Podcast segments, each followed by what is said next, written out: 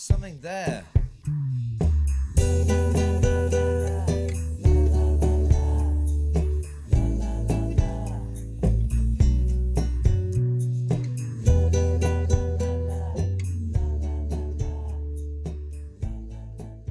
就我昨天晚上不是出去吃饭嘛，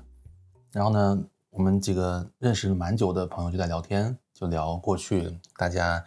做的，不管是一级市场、二级市场的投资的那些事情。然后聊完结束回家路上，我突然就想到一句话，然后我就发群里面了。那句话叫做“二四二五年是下一个十年，下一代互联网人最关键的两年”。就我特别相信这一句话，为什么呢？就是我们当时在讲一个事情，就是我们都是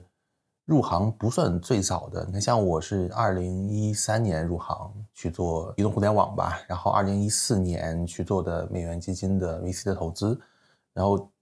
后来呢就不断的在想，哎，我要是二零一零年、二零一一年就入行该多好。就是好多相对早一点入行的人，其实他发展的机会都远好于后面几年。就它不是一个线性的叠加的关系，它更多的就是你在一个更早的节点进来，你只要在那个势头上，甚至于可能你不用做太多事情，也能得到一个很好的结果。但后来呢，我又想，就是我一四年入行的时候，其实会看到说早几年很多做移动互联网投资的机构，比如说二零一零。一一二年那些在投移动互联网的机构，其实在当时还是受到非常多的争议的。就大家会讲说，哎，到底移动互联网的公司行不行？到底能不能起来？因为哪怕是二零一三年的时候，我印象中大家也没有对移动互联网和里面的很多公司形成共识，更多的是非共识。所以这个事情就很有意思。你看一三一四年，如果你入行，最后你会觉得晚了。但是呢，在一三一四年或者一零一一二年的时候，大家又会觉得说，哎，这个事儿到底行不行？所以，就很多东西它这个无法让你重新真的再过一遍，你能够完美的知道答案，你能够知道说，我要在某个节点别人不看好的时候，我就能进来，而且我就是对的。那我们现在反过来看 AI 直播机会，其实很像，就当下一定是很多人在觉得说，哎，AI 到底行不行？AI 好像还没有什么特别好的产品。嗯，AI 未来到底是多大的机会？所以我觉得说，在二四、二五年这两年进来是非常重要的。然后我后面呢也会展开来讲一下，说到底二三年的 AI 是什么情况。然后我们觉得二四、二五年，包括嗯以后的 AI 市场可能会是一个什么样的进展。首先，二零二三年 AI 的进展肯定是比大多数人想象要要慢的。我觉得大家都会认可这个结论。就大家一开始的时候，尤其年初的时候，都在想说，哎，AI 年底可能就会有很多能爆发的产品，啊，大家都能用到。但实际上，在今天，呃，虽然有各种榜单、各种产品，但大家真正用到的东西还是很少的，就几乎没有可以落地的产品。那二零二三年一月份，其实是 GPT 发了以后，国内开始热起来这个事情。然后呢，二三月很多人，包括我们自己在内。就开始比较密集的学习，机构测其实比较明确的是说，他们在二三四月是主要在学习所谓的底层大模型，然后呢，在这个期间，机构完成了一些底层大模型的投资的布局，因为他们可能某几家机构选了一些玩家下注，呃，然后到了五六七月呢，大家就开始看中间层和应用层。啊，这里面又以应用层为主，那这几个月大家也投了一些应用层的公司，我们之前的文章里也有提到过，说可能有个。两百家左右，我觉得最后真的拿到钱的应用层的公司，然后八月以后市场其实就开始渐冷了。这个可能很多人是没有一个特别明确的感知的，但站在我们的角度，其实这个感知是很明显的。就八月份以后市场渐冷，然后十月份以后直到今天，其实很多机构都很少有出手了。我们讲的那些出手很多的机构，大多是在上半年和年中完成了出手。所以我们用一句话来总结这个情况，就是。历史上其实没有哪一个事情会像今天的 AI 一样，就它快速的形成了一个极大的共识，但是同时市场上又存在着非常多的非共识。它这个特别大的共识就是没有人现在会出来质疑说 AI 最后能不能成，AI 如果成了是不是一个大的事情？我觉得这个事情很少会有人质疑，但大家会质疑的是说，哎，AI 到底会是在什么时间点，会是用什么样的方式来落落地？就最终，有的人会说，哎，最终 AI 是不是大公司的机会？最终 AI 呢，是不是云厂商的机会？最终 AI 是不是传统公司加 AI 的机会，而不是有很多所谓 AI native 的机会？这个是有很多非共识存在的。然后因为这种非共识呢，就会造成今年整个市场的一些投资出手上的冷淡，以及与大家预期不相符的一些地方。那我们这边呢，其实我自己啊，一边希望机构能够多出手一些应用，少抱团一些大模型，一边呢，其实又比较理解机构，因为确实如果没有那么多的产品能落地的话，那在这个大环境之下，机构也很难去出手。但你想，一个大模型它一轮如果能拿个几亿美金的融资的话，一家应用公司其实一轮可能啊二三年或者包括今年一轮就拿个一百万美金的融资，相当于说。我们机构去投一轮大模型，可能能投一两百家应用的公司。那我还是真心期待大家，比如说在二四年能够多把一小部分的钱拿到应用里面来投资。我觉得这个是一个对整个生态，包括对大模型公司本身都更好的一个事情。然后我们也在不断跟大家讨论啊，就是为什么到目前为止都没有一个特别好的产品落地，都没有一些大家能够试到的东西。那。有些人会用国内模型能力暂时不行来解释，但我觉得这个其实还挺难解释通的，因为海外其实也一样没有真正可用的好的对标的产品。就是你看 GPT 三这么早出来，然后后来呢 GPT 三点五再到 GPT 四，其实结果是一样的。那最终呢，大家能看到的东西呢，就是 Perplexity 啊，什么 c a l c u l a t AI 啊之类这些这些东西。所以国内你会发现做 To C 应用的公司。可能有百分之八十都在去对标讲跟 Carry 点 AI 相关的一个故事，但其实我们从内部渠道有听说一件事情，就是 Carry 点 AI 自己内部其实都不是特别理解跟看好这件事情。他们也会听说说国内很多公司，包括大模型公司拿了非常多的钱，然后再做类似 Carry 点 AI 的事情，他们自己都不是特别理解。所以实际上最后。很多拿到钱的公司和大家在做的事情，其实也不是靠说我已经有一个很成熟的概念，有一套这个落地的产品跟数据，而是靠着创始人自己的背景。就创始人有个很好的背景，然后他绞尽脑汁去想说 AI 到底能做哪些事情，能对标什么东西。然后呢，我们其实在做了蛮多个项目的 FA 以后，我们就得到一条结论，叫做 AI 拿到钱的公司当中，其实大多数人。不管做什么事情都能拿到钱，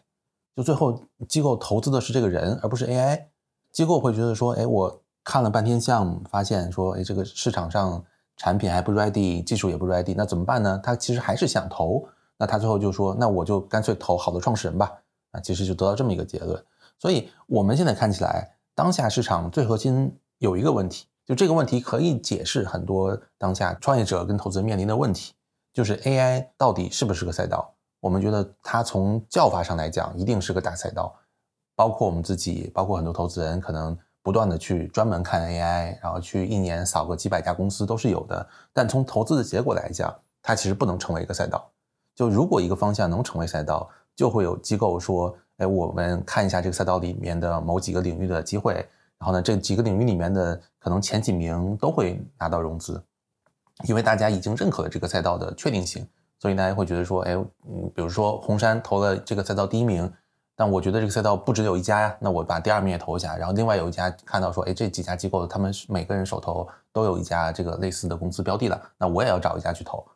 就这种氛围如果形成的话，大家就可以扫赛道、投赛道，然后赛道里面呢就会存在一定程度的健康的泡沫。这些泡沫会让一些本来不应该拿到钱的人拿到钱，因为他是借着赛道的力量拿到钱的。但是同时，这个泡沫又会成为。未来所有的这个领域里的公司非常好的养分，那这件事情是我们在过去十年里看到的，但在去年，包括到现在为止，在 AI 赛道里面并没有看到这件事情。那这个事情本身，我觉得也是为什么我们刚才呼吁大家可以多投一些应用的一个原因之一。所以啊不得不说，就是二零二三年，包括现在，包括我们说春节后的一段时间，我相信市场不会有一个特别大的剧烈的变化。嗯，所以这个市场会是。对很多创业者来说很不友好的一个市场，所以创业者要意识到什么问题呢？我们就在跟很多人讲说，如果说过去十年这个资本市场的核心矛盾是创业者要靠讲故事拿到融资，就这件事情如果是核心矛盾的话，现在的核心矛盾已经变化了。很多人其实没有意识到这一点，但这个事情是特别特别关键的，就是如果我们意识到这个底层变化，那就可以有意识的去做些改变。现在的核心矛盾是什么？现在的核心矛盾是如何把产品做到落地赚钱。就并不是你要去外面拿融资讲故事这个时候了。那之前的市场里面，其实我们经常开玩笑说，把全国的创业者分成了三类。第一类呢是北京的创业者，大家日常呢讲的都是我要怎么融资，然后怎么做大，怎么样一轮轮最后上市，这是北京创业者的一个特点。然后上海创业者呢，很多是比较这个有调性的做生意的这种消费品啊什么这种创业者。然后深圳南方那边的创业者就是特别喜欢搞钱那个风格，就大家非常的落地，大家坐到一起就会聊说，哎，最近有哪些什么新的。方向、新的渠道、新的一些流量打法可以搞钱。那我觉得在当下这个市场的核心矛盾之下，其实大家都要更加的去学习深圳南方地区的创业者。除了在融资市场之外，基于目前的整体的大的环境，呃，我还想跟大家讨论一个点，就是到底为什么没有 AI 的产品落地？就这个事情到底是不是可解决的？其实只要。大家真的在做 AI 这件事情，就会有一个很明确的感知，就是所有的问题最后就化成四个字，叫做可控性差，就是大模型本身的能力不行，是我觉得是最主要的原因。但是如果未来一段时间大模型本身也不会有特别大的改变的话，我们到底应该怎么应对跟解决这个可控性差的问题？目前看来，其实大概有三条路，我们还是看到了一些例子的。第一种，我们叫做交付结果。就是既然可控性差，那就不要让客户和产品啊和什么的直接发生交互，就是在自己体系内部用 AI 和人工结合的方式来操作。就是，最终你给客户交付的是一个那个结果，而不是一个 SaaS 产品啊或者什么什么产品的东西。然后客户其实也不 care 说你到底用的什么东西，你过程当中怎么样去处理的，最终你只要交付一个客户满意的结果就 OK。那我我觉得。这个其实才是真正的以客户为导向创造价值的做法。有的人会觉得说，哎，你这样的公司是不是像一个大外包商？有的人觉得你这种是不是像做生意一样？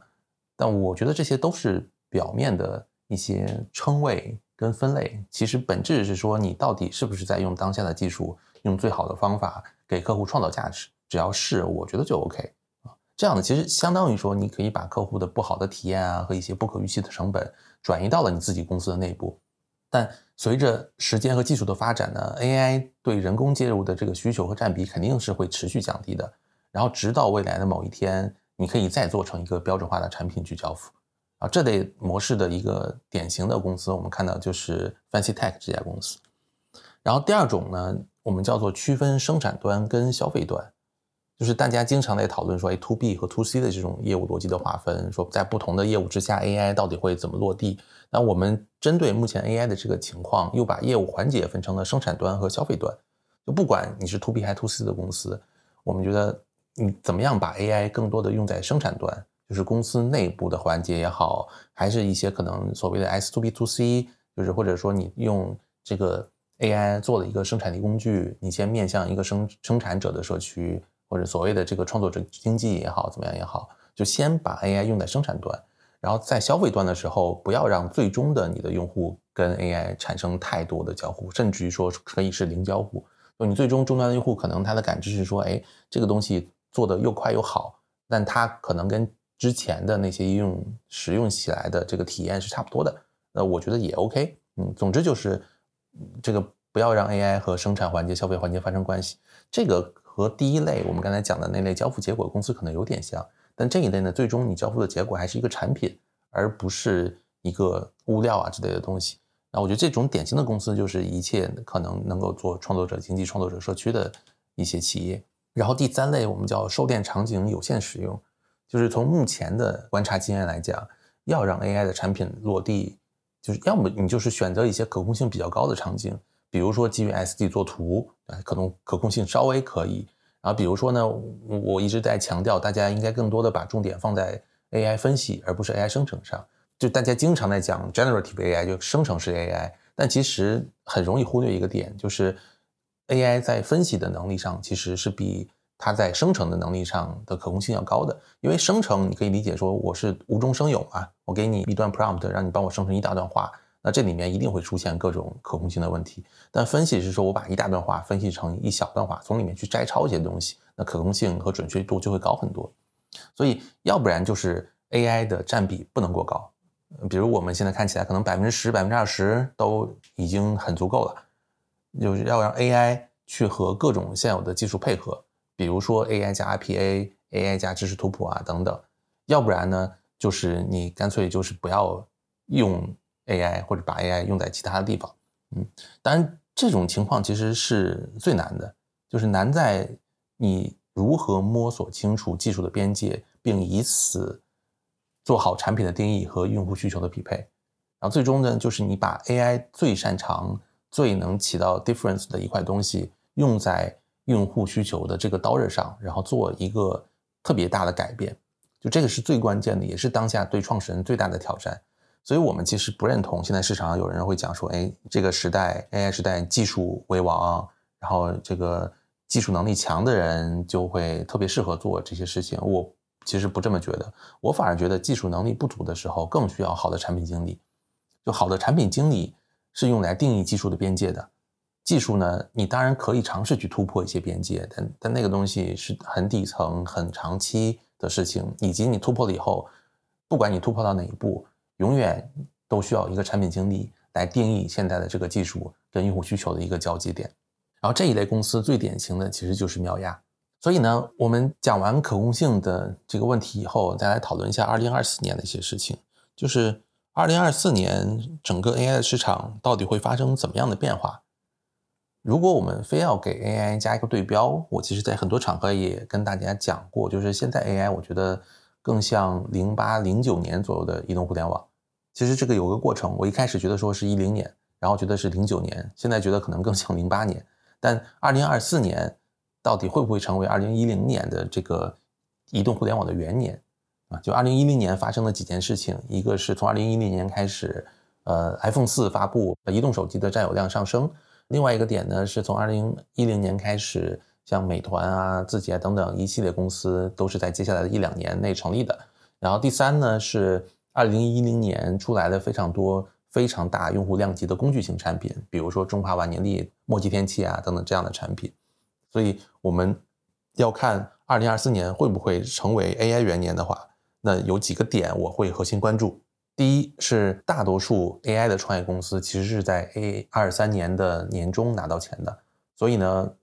基本上做了半年多，大家也该陆续上线了。那二四年的上半年就会有一批的 AI 的创业者的产品上线，而且这些创业者都是大家精挑细选以后特别优秀的创业者。所以这里面到底能不能长出来一些超出大家预期的产品？这个首先是我特别关注的。第二点呢是 OpenAI 今年肯定会发 GPT 四点五或者五啊，有消息说它可能比如说今年的 Q 一就可能发四点五啊，包括 Google、Facebook，还有甚至于说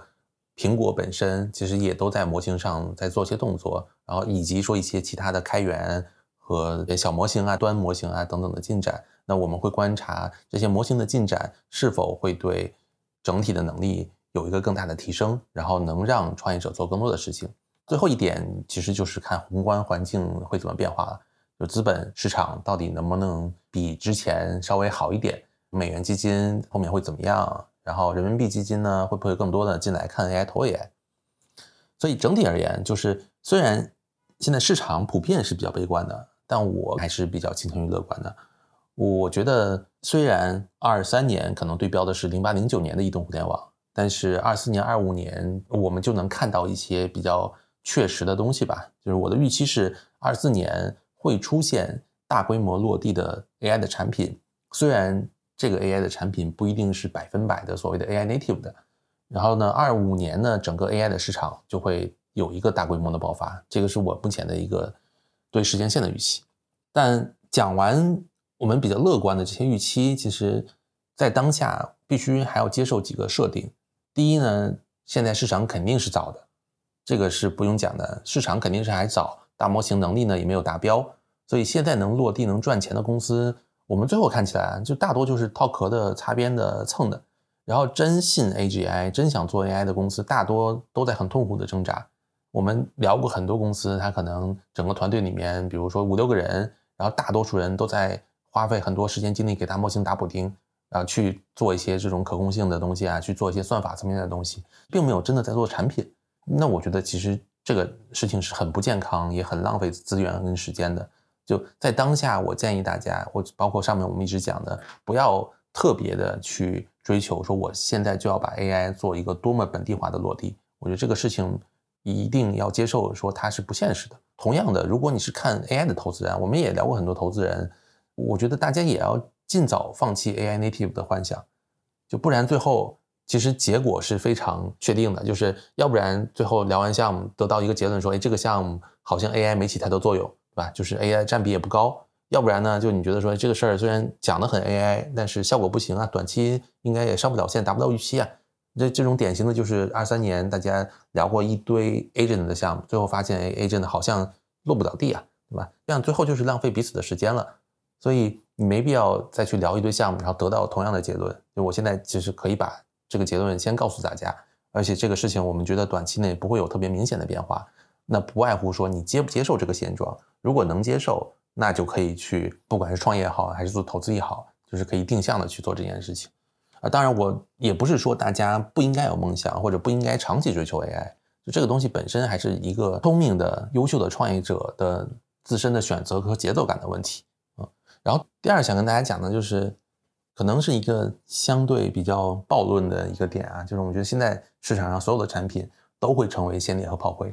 因为这件事我们在移动互联网时代看的太多了。就大部分产品都会随着时间的发展而淘汰。移动互联网时代，我相信几万、几十万个产品都是有的。呃，最后呢，比如说 O2O 领域里面，当年大家投过太多的什么上门干这个上门干那个的，最后真的 O2O 剩下的可能就是美团、滴滴等几家公司。所以这个这个事儿，大家就是要客观的接受这个事实。但是这里需要注意的一一个点是什么呢？就是，呃，这些迭代大概率会发生在目前已有的。比如说二三年、二四年新成立的这些公司和团队的内部，就是虽然我觉得现在的产品会成为炮灰，但现在的团队不会。那最终呢，就像头条后来变成抖音，美团从餐饮团购变成外卖，然后拼多多呢从水果团购变成现在这么成功的电商平台，小红书呢从一个购物的 PDF 变成社区，就就这些例子都太多了。我们现在无法预期最终这个产品形态会是怎么样的，但是。大家要做好准备，说你现在做的产品不一定是最终的产品形态，就你要持续的学习和进步。所以啊，我们可以得到一个结论，就是当下在 AI 领域创业，还是得先有能力在短期内能落地赚钱。就像我们开头讲的那个核心矛盾的变化是一样的，就你还是得先赚钱，先落地。然后呢，在这个过程当中，用一两年的时间把公司的体量和组织结构能够养起来。然后在这个过程中，随着技术的成熟和发展，不断的迭代自己的产品和市场，所以简而言之，就是在当下要做一个会做生意的创业者。这个其实也映射了我们前面讲的这个市场核心矛盾变化的问题啊，相当于说，呃，今天嗯一个特别好的背景的团队出来要融资，说我要创业，然后机构呢因为看这个团队背景好，就给了一笔钱，然后团队呢当下先需要做一件事情。能赚钱，能让这件事儿这个公司持续活下来，然后再在这个事的基础之上去做创新。啊，当然这里边也有可能有一种情况，就是像当年的王兴、张一鸣一样，他们其实也是在短时间内创业了好几次啊。比如说先有校内网，先有饭否，或者先有九九房等等。所以也有可能今天的创业者，最后他虽然是赢家，但不一定赢在今天的这个产品上，甚至不一定赢在今天的这个公司上。我这些都是可以接受的，这些都是符合市场的客观规律的。所以创业者需要的是学习做生意，学习赚钱，然后需要乐观，需要持续进步，以及需要坚信 AI 的机会。那最终呢，就一定能获得回报。然后呢，我们前面其实讲了一些跟二三年、二四年相关的事情，我后面想再讲一些更远期的。就大家现在其实对 AI 这件事情，大多数人是缺乏想象力的，大家可能没有看到一些特别性感的真的 AI 的机会。那我可以跟大家讲一些，讲几个吧。我们看到的比较有趣的 AI 未来有可能发展的方向和机会。第一点，我们叫做所有的现存外包的场景都有机会用 AI 的方式和组织结构重新做一遍，并且扩大 N 倍的市场。外包公司其实就是典型的交付结果类的公司。那之前其实大多领域的外包公司都是人力密集型，而且门槛不高，所以市场上呢，可能甚至于会有几万家小作坊在做类似的事情，因为做大了。第一是管不过来，第二呢是你这个经济账成本效益算不过来，然后第三呢是里面的人可能就会拉几个人自己跳走单干了啊，这些都是很正常的。那 AI 其实天然就是替换人力、降本增效的，所以呢，我们看到这个类似外包场景的公司和业务都有可能被 AI 做一个集中化的整合，然后最后市场上就剩那么几家大的玩家，比如说代码外包的领域，对吧？设计外包的领域、广告外包领域、财税外包领域等等，都是我们很关注的机会。那这类传统公司其实有一个特点，就是老板他自己就是很传统的，他也不懂资本，也不懂市场运作或者一些新的技术。但是呢，这类传统的公司，它其实相对又有一些垂直领域的 know how，或者一些比如复杂的流程啊，跟一些具体客户的对接和资源等等。所以我觉得最理想的这类事情的创业方式，就是传统行业的人和 AI 相关的人的一个结合。那在这类市场里面，如果有一个很好的结合的话，它更多的机会在于说，你要做一个闭环的自营的事情，然后用 AI 去做自身的提效。而不是说我就是做一个 AI 的 SaaS，然后去卖给现在的那些市场上的玩家，我觉得这个其实不是一个最优的选择。有了 AI 呢，你就能让这个自己的产品有竞争力，对吧？至少在价格上，你可能能用五分之一甚至十分之一的价格把竞品全都出清掉，然后抢占这个市场。再往后，你再通过 AI 慢慢的去赚钱和升级产品和在里面去找机会，啊。然后第二种，我们讲的是双边平台类型的机会。就是我们把双边平台分成两大类，第一类呢，其实就是纯线上的内容平台，包括抖音啊、小红书啊，各种这个什么中文阅读的一些软件啊等等。这类平台本质上是在做内容的匹配，就一边是有大量的内容的供给，另外一边呢有大量的用户，对吧？然后呢，我们分别给两边的东西去打标签做推荐，你会发现内容越丰富呢，用户就越多，用户越多呢，它创造的内容就越多。本身这个事儿其实是一个自增长的一个螺旋。但在 AI 时代会发生什么变化？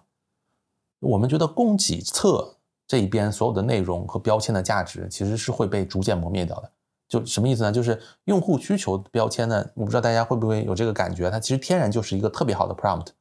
就我知道这个用户他的一些属性，他的一些定义，他喜欢的一些东西，我也知道他现在搜索的想要找的东西是什么。这个这些东西组合起来本身就是一个 prompt，所以每个用户需要的东西，理论上来说都可以由 AI 及时去生成。那如果每个东西都可以及时生成的话，那之前这些用户创作的内容跟库存的那些内容的价值到底还有多大，其实就是一个问题。比如说 AI 后面是不是能够一夜之间它就生成一整个类似知乎这种网站的问答，对吧？就是我让 AI 说你今天自己提一百万个问题，然后做一千万个回答，AI 是不是能做到？肯定是可以的。那在那个时候，知乎现存的所有的问题、所有的问答的价值还是什么？对吧？当然，这里面会有一些社区的价值啊，这个我们就暂时先不讨论。然后再比如说，未来大家是不是自己每天刷的短视频会不会是现场即时生成的？当你去做一个下滑的动作的同时，这个视频一些新的内容它就生成了。甚至于说，你去做一条评论的时候，就是你的评论会改变你当下刷的这个内容。当然，这个肯定是一个长期的过程啊，就是嗯，可能短期内是不会实现的。我们短期内首先你要把这个视频生成的算法做好，再解决各种各样算力、速度等等的问题。但就像我们二零一零年不会想到，最终移动互联网上最大的场景是每天在手机上刷抖音、短视频等等一样啊，因为当时这个大家如果有印象的话，最早比如你发短信一个月几百条，还要收费，还要算着发，然后你最早的时候这个二 G、三 G 网络又贵，网速又慢，就大家根本就想不到这一天的。但在 AI 的时代，我们从逻辑跟极限法的推理角度来说，最终是不是一切的内容供给都可以线上生成？那双边内容平台是不是就会变成单边，对吧？但还 again 就是那个时候社区跟创作者的角色到底是什么？这个我觉得是后面值得探索跟讨论的话题。以及最终我们觉得说，如果上个时代是叫推荐打败了搜索，对吧？就是以字节为首的一帮的公司。讲自己的推荐算法，然后打败了很多做搜索的公司。那这个时代会不会是生成打败推荐？就搜索是人们主动去在海量的内容里面寻找适合自己的，推荐呢是把海量的内容里面适合用户的主动推给用户，而且它能越推越准。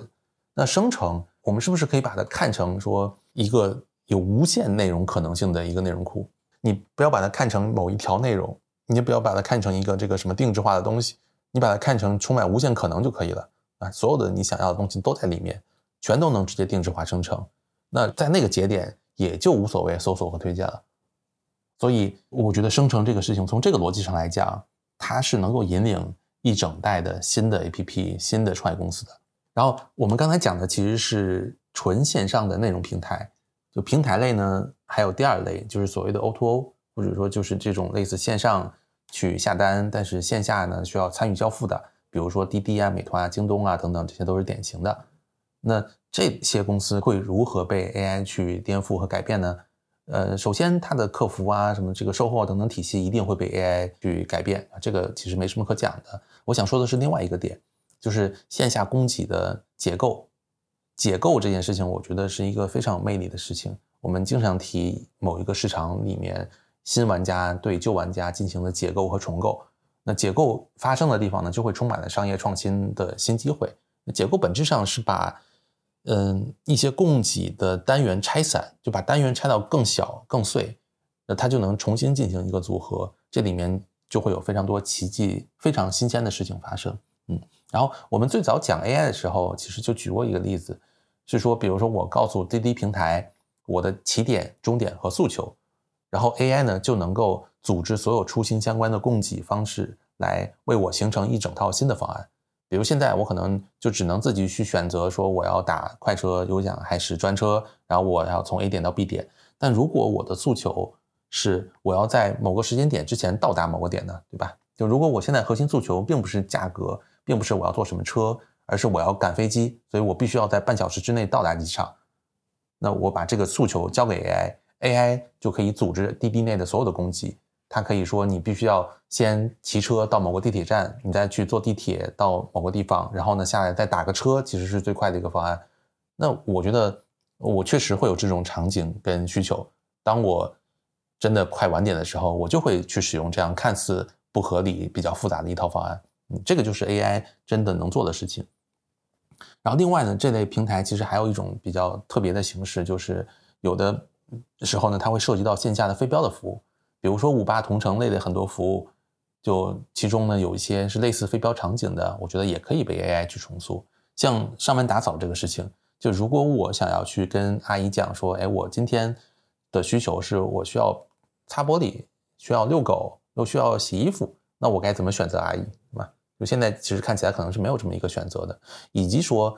如果我的房子就现在其实不管你的房子是四十平、四十五平、四十六平还是五十五平，你可能都要去选择一个比如两个小时或者三个小时的一个服务。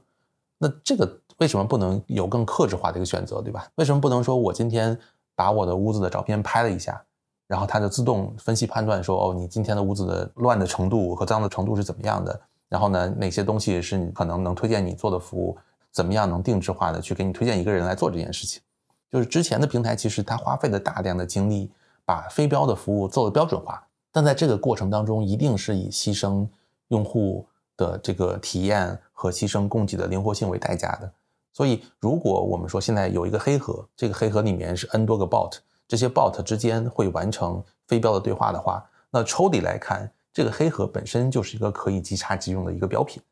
那最终就可以实现用灵活、标准又定制化的方式来提供非标服务。那这个里面我们觉得也是有非常多的机会的。第三点，我们看到的第三个比较有意思大的机会和变化，就是我们觉得大多复杂的产品跟交互形态可能都有机会被 AI agent 简化成聊天类的产品去做交付，并且大幅的降低了一个使用的门槛。就从年初开始，大家一提到 AI。就经常会讨论一个事情，叫做对话式交互啊。很多人觉得说，哎，未来是不是所有的产品都会变成对话式的交付？是不是对话式的交付就是 AI native，就是最高效的产品形态？那我其实一直不是就是很简单粗暴的这么理解的。我现在觉得，其实可能可以有一个结论啊，就是越简单的需求场景，其实图形界面是越适合的啊，因为你其实简单的去点选肯定是最高效的，但越复杂的场景。越需要去定义一堆参数，去做一一堆下拉框的选择的地方，其实对话式就是越高效越好的一个选择。那在当下这个情况之下，就是大多数的 To B 业务的场景往往是更复杂的，比如说各种 SaaS 公司的产品，一般都是相对比较复杂的。那未来有没有可能这些 SaaS 公司的产品都会被一个 Bot 取代？就大家不会使用那个复杂的产品界面了，就直接聊天就好了。比如说我们二三年就聊过一家。做 SaaS 的公司，他们的客户和使用群体呢，相对文化水平其实不高，所以呢，他们在 SaaS 产品之外又做了一个企业微信。他们的用户其实平时比较少打开 SaaS 去操作跟选那些复杂界面的，他就是在微信的后台里面说一句话就能自动完成操作。我想怎么举一个最简单的例子啊？嗯，比如说你是一个外卖商家，然后你现在要接单，要改变什么地址之类的，你可能要去一个 SaaS 的后台去选择。但其实就完全可以说你在后厨说一句话，说哎，把某个订单改成半小时后配送到另外一个地址，然后这个 bot 就自动帮你去改掉了。这个其实是很多复杂的产品未来可能的发展方向。所以未来会不会所有的 SaaS 公司，我们说都变成 BaaS 公司？就是 software as a service 变成 bot as a service，那呃这个事情我觉得是可期的。就是如果一个机器人能解决，干嘛非要一个软件来去解决这些东西？以及如果按照这个逻辑，会不会今天所有的做 agent 的公司，本质上其实在做的是新一代的 SaaS 公司？那这个我觉得是大家可以考虑的问题。然后最后一个我们看到的机会，我觉得是一个相对有点开脑洞的一个事情，就是我们之前讲的。一些点呢，都是现有的商业逻辑的一个自然的延伸。但未来的 AI 时代，我们就在想，会不会有些新的结构性的颠覆的变化？那所以这个机会呢，我们就把它叫做内容生成及渠道啊。当然，可能不只是这一类啊，但我用这一类来举例，让大家可以开个脑洞想一想。比如说，我现在是全球最大的视频生成类的公司，就是可能比如抖音上百分之二十的视频都是使用我的工具跟算法去做生成的啊。那这里就带来一个问题，就是到底是抖音渠道把控了用户和内容，还是我把控了用户和内容？然后我们再去想，如果抖音、YouTube、快手等等平台上都有百分之二十的内容是我生成的，那全球最大的视频渠道到底是他们还是我？啊，比如说用户今天想用我去生成一只猫的视频，那我是不是可以让这个猫脖子上戴一个可口可乐 logo 的项圈？啊，这个事情是不是就是我能够去把控内容，去影响用户的？啊，比如说用户要生成一段十五秒的视频，那其中一些简单的转场的画面，是不是完全是由我来操纵跟决定的？啊，那这是不是本身是对一种内容渠道的结构，或者里面会不会有一些这个所谓的新时代的 AI 的分众的机会？哎，这个话题我觉得是很有趣的，是是对未来市场可能我们能够比较期待的一些更底层的变化。最后，我们以上其实讲了二三年的市场，讲了二四年的市场，然后呢，又讲了我们对未来的一些相对远期的一些开脑洞和预期。最后，我们再讲回现实啊，讲回今天，就总结一下，我们当下去判断企业跟选择项目的标准是什么？就是二四年我们肯定还是 all in AI 的，然后我们去选择的标准就分两类吧。第一类公司是能够明确落地的。能有规模性收入跟利润的公司，然后这类公司我完全不期待和要求你是多 AI，就也不会嫌弃你不够 AI，但我可能反而会建议你太 AI，不要太相信 AI，其实太相信 AI 和现阶段落地和做收入利润本身是有冲突跟矛盾的，这是第一类我们会看的公司。然后第二类看的公司可能就是足够创新的公司，我觉得你短期内不能落地是正常的，但是呢。你特别巧妙地发现了 AI 的某个技术点，然后呢，特别巧妙的能把它跟某种用户需求跟场景结合起来，呃，我觉得这种也是我们会很喜欢的。当然，这种的要求也很高，可能很长时间才能看到一两家是这一类的公司。然后对创始人的要求呢，就是要想得够清楚，要知道当下什么能做，什么不能做，技术跟用户需求的边界和匹配到底是怎么样的，以及呢，要学习能力足够强。然后最好能兼具做生意赚钱的能力和优秀创业者做大事的特点，所以给 AI 创始人们最后的建议呢，就是第一，建议不要 to VC，还是要自己能够落地赚钱。第二呢，一个很小的但是能够明显提升你们融资效率的建议，就是融资的时候可以问一句，说，哎，你们机构过去一年 AI 投什么了？哦，这个其实是一个能够节省大家很多时间的一个一个问题。然后第三，就建议你们，如果真的 AI 创业的话，想搞钱的话，那可以找我们做 FA，或者加入我们的 AI 私董会。嗯，FA 呢是帮大家去在资本市场里面融资搞钱的，